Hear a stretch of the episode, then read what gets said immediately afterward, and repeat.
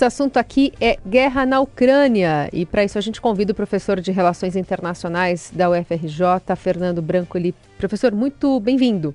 Olá, bom dia a todos. Professor, ao longo da semana passada, as forças russas foram surpreendidas por retaliações por parte do exército ucraniano, depois de reconquistas de territórios no fim de semana, em que o que foi chamado de ofensiva relâmpago.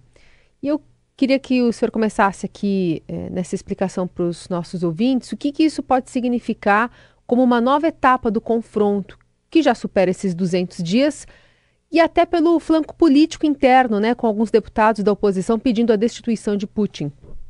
Sim, bom, enquanto a gente imaginava, né, no mês passado, que a guerra tinha chegado a uma espécie de equilíbrio, né, com as forças russas e ucranianas sem a capacidade de efetivamente ganhar novos territórios, é, fomos, acho que, surpreendidos, especialmente é, o exército russo, né, tanto e o que os ucranianos fizeram, na verdade, foram aproveitar um pouco essa expectativa de que a guerra tinha chegado a um equilíbrio e, na verdade, utilizar também equipamentos eh, militares que têm sido recebidos por parte de parceiros europeus nas últimas semanas. E isso mudou, basicamente, uh, o contexto da guerra nesse momento. Enquanto, por exemplo, no mês passado já se debatia, por exemplo, uh, debates e questões sobre uh, um acordo de paz e, de certa forma, como que a Ucrânia sairia dessa guerra, nesse momento, Zelensky, né, uh, uh, presidente ucraniano, diz que está na frente aí, que vai continuar avançando para expulsar totalmente os russos de território ucraniano. Isso uh, fez, inclusive, com que parte das lideranças europeias, que já vinham um pouco também com certo receio de continuar o apoio em relação à Ucrânia, né, uma guerra que, como você bem coloca, já dura mais de 200 dias, é, tiverem, é, tiveram que efetivamente manter aí essas promessas de apoio militar, fazendo também com que o lado russo ficasse é, bastante desequilibrado, bastante complicado é, dentro dessa equação. Como você bem coloca, a semana foi marcada aí por críticas é, relativamente novas por parte de blogueiros e jornalistas na Rússia, argumentando de que Putin teria feito sim uma decisão errada. Alguns tentam até tirar um pouco é, o corpo de Putin da história, né, dizendo que olha, ele foi mal assessorado, é, alguns generais mentiram para ele, mas certamente a situação virou, né? A Ucrânia agora está na ofensiva, existe aí toda uma expectativa de que vai continuar avançando e, bom, a situação não é boa para o Putin, não. Professor, essa virada aí que o senhor está nos retratando é, da situação da guerra, por outro lado, ela torna mais imprevisível ainda um desfecho ou, ou o senhor vislumbra aí algum horizonte para desfecho dessa guerra?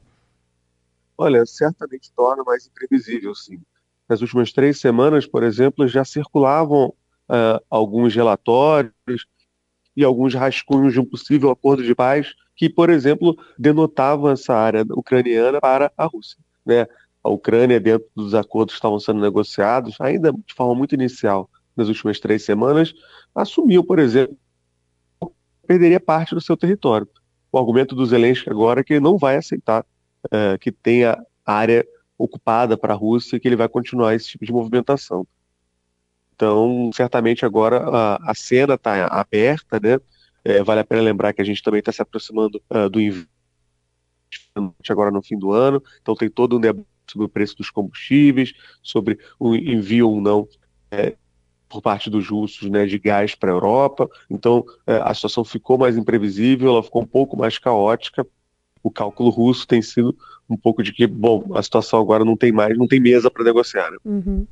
É, é, mas ainda tem essa visão de que Putin estaria realmente disposto a terminar essa guerra, mesmo que a Ucrânia quisesse que seja por parte de um, de um acordo de paz? Bom, é, o Putin ele vem transformando e vem mudando o que seria o objetivo final desse conflito armado. Né? No início, lá em fevereiro, o argumento era de que ele deveria retirar os nazistas da Ucrânia, de que ele só pararia efetivamente com a saída do Zelensky, né? Acho que os nossos ouvintes devem lembrar aí de objetivos muito ambiciosos em fevereiro, uhum. e esses objetivos vão sendo alterados ao longo do dos meses, né? Conforme fica é, muito claro de que os ucranianos vão resistir. Então, é, efetivamente, a gente não tem uma saída efetiva, explícita de que os russos querem nesse momento. Mas é, existiam sinais nas últimas duas semanas de que é, os russos teriam algum. Estariam dispostos, em alguma medida, a chegar a um acordo final. De que representasse, de certa forma, e até de forma simbólica, uma saída honrosa para os russos. O argumento agora é de que eles estão na, no ponto mais fraco, né? Os russos claramente estão na defensiva, vem perdendo território. É, as armas econômicas que os russos tinham nos últimos meses, né? De, por exemplo, interromper o fluxo de gás, de interromper a capacidade da Ucrânia de mandar grãos para o resto do mundo, se mostraram, apesar de bastante impactantes, né? Não suficientes para trazer uma mesa de negociação. Então, o cenário que a gente tem nesse momento é a Rússia com cada vez menos ferramentas para garantir um acordo benéfico para si, a Ucrânia na ofensiva, o resto do mundo ocidental, de certa forma, mantém aí o envio de armamentos uh, para, para os ucranianos. Então a gente está nessa situação um pouco complicada. Uhum. Mas eu diria que, sim, os justos procuram, de certa forma, uma saída honrosa para uma guerra desastrosa. Mas até agora a gente não tem ainda sinais muito claros de quais seriam essas saídas. Né?